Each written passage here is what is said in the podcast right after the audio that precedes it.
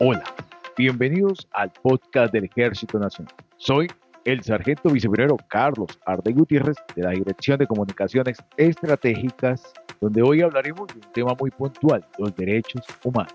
Los derechos humanos han definido como las condiciones y normas básicas que procuran crear una relación íntegra la persona con la sociedad.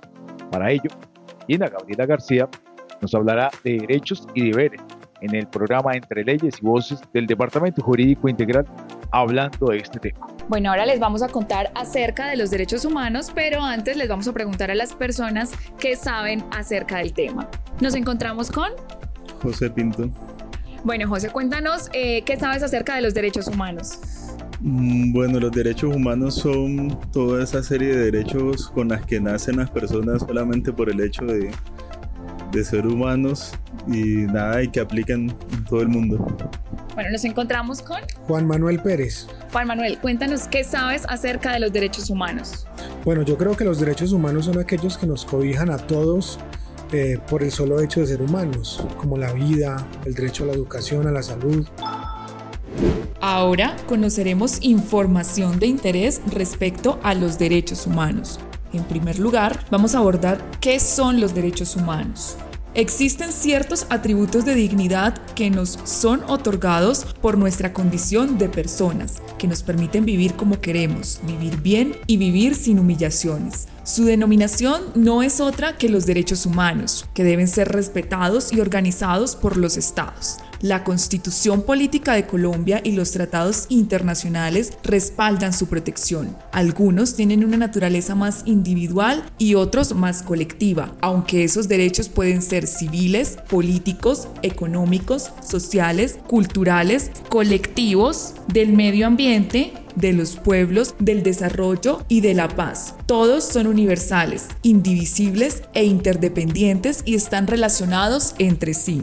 Ahora bien, ¿qué es la dignidad humana? Es una de las expresiones que sintetiza el sentido y razón de ser de los derechos humanos. Tal vez la mejor definición de dignidad humana se le debe al filósofo Immanuel Kant, obra de tal manera que la humanidad en ti y en los otros no sea nunca un medio, sino siempre el fin más elevado. Según la Corte Constitucional, en su sentencia T-881 de 2002, la dignidad humana es un valor fundamental del ordenamiento jurídico y del Estado colombiano. Es un principio constitucional y un derecho fundamental que protege la autonomía individual, vivir como quiere. Exige unas condiciones materiales de existencia, vivir bien, y proclama la intangibilidad de los bienes no patrimoniales, vivir sin humillaciones. Ahora conoceremos cuál es la relación que existe entre derechos y deberes. Los deberes son las obligaciones que tiene el Estado con sus asociados, que las personas tienen con sus semejantes y como ciudadanos se tienen con el Estado. Los derechos y deberes son las dos caras de la misma moneda, el anverso y el reverso de nuestra conciencia moral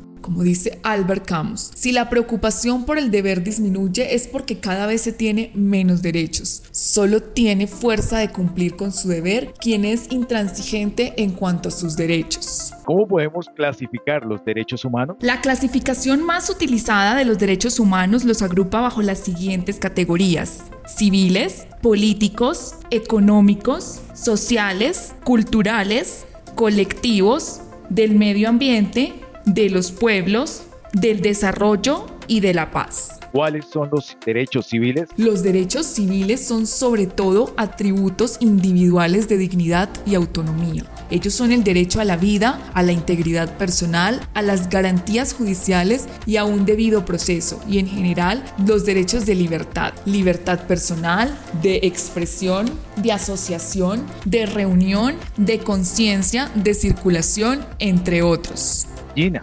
cuéntanos un poco de los derechos económicos, sociales y culturales.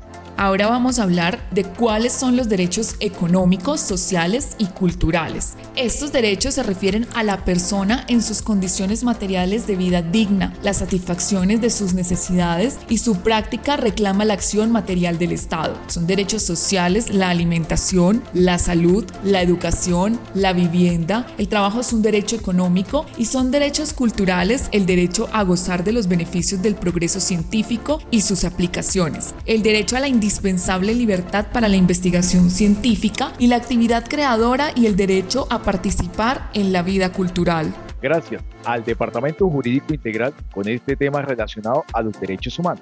Quiero invitarlos a que sigan nuestras redes sociales del Ejército Nacional. Facebook, Instagram, Twitter, YouTube, TikTok. Nos despedimos con patria, honor, lealtad.